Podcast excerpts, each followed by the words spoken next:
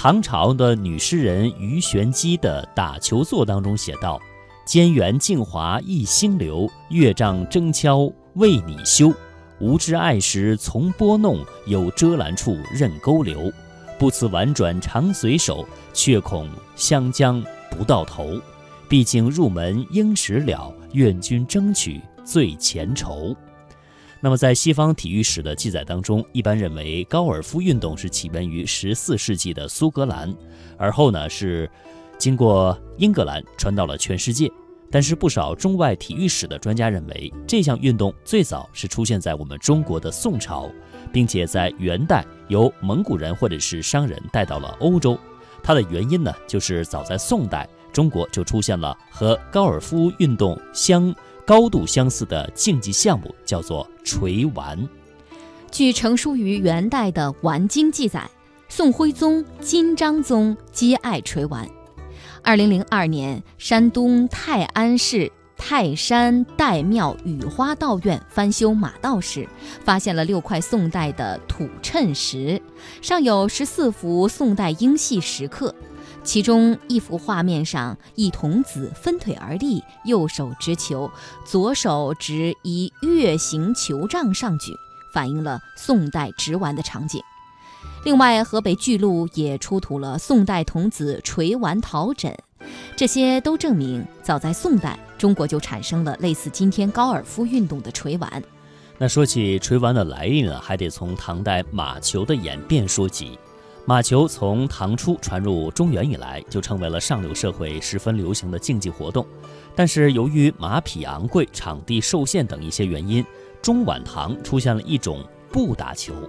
从事这项运动的人呢，不再骑在马上击球，但是呢，却保留了马球的规则和用具，在地面上徒步以杖击球入门而来计胜负。宋代在不打球的基础上，变球门为球窝。使它更加不受地形的限制，由此而发展出了类似于现今高尔夫球的锤丸。到元代，锤丸已经发展十分成熟。山西洪洞县广胜寺水神庙元代壁画就有锤丸图，生动地反映了古人在山水间锤丸的情景。那么，也有学者认为，锤丸最早可能起源于晚唐时候的成都。其理由是在成都市中区，唐代地层出土了很多陶球、瓷球、木球、石球，这些球大小不一，有些还带凹点，明显有击打的痕迹。专家认为这些都应该是锤丸用的球丸。另据南宋文献《徽主后录》记载，后蜀皇帝孟昶入蜀时，就看到成都人执杆锤丸。专家们认为，晚唐和五代十六国时期与国内其他地区相比较，四川地区远离战火，社会安定，经济发达，文化繁荣，有利于马球、锤丸、蹴鞠这些运动在民间开展。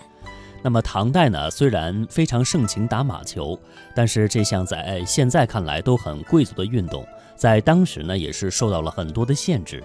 例如打马球呢，需要两马、球杆、球门，还需要有硕大的球场和两队人数相当的小伙伴。而在唐朝，马是非常金贵的军事装备，民间只有贵族才会养马。尽管有很多的不便，也难以阻挡老百姓的玩心。马球演变成了不打球，而后又变成为更加经济的吹丸。成都体育学院博物馆馆长郝琴教授认认为，如果一项体育运动的成本非常昂贵，就不利于在民间普及。中唐时期，马球先演变成为更廉价的驴驹，而后逐渐演化成徒步杖击的步打球。唐太宗贞观年间，大臣魏征奉命写了首乐，写了首乐舞曲牌，叫做《打球乐》。后来被精通音律的唐玄宗改为节鼓曲，宫廷舞女手持球杖翩翩起舞的样子，再现了宫女不打球的风姿。那么，除了为皇帝表演的宫廷宴乐，当时呢也有男子玩这个不打球。唐代的女诗人鱼玄机就在打球作当中用诗作暗示意中人要像打球入门一样，争取最前筹，不要失去求爱的最好时机。那么这首诗呢，也在我们刚才节目啊这段的一开始啊，给大家介绍到了。可以说这首诗当中描写的这种精彩的打球场面，难免会令诗人浮想联翩。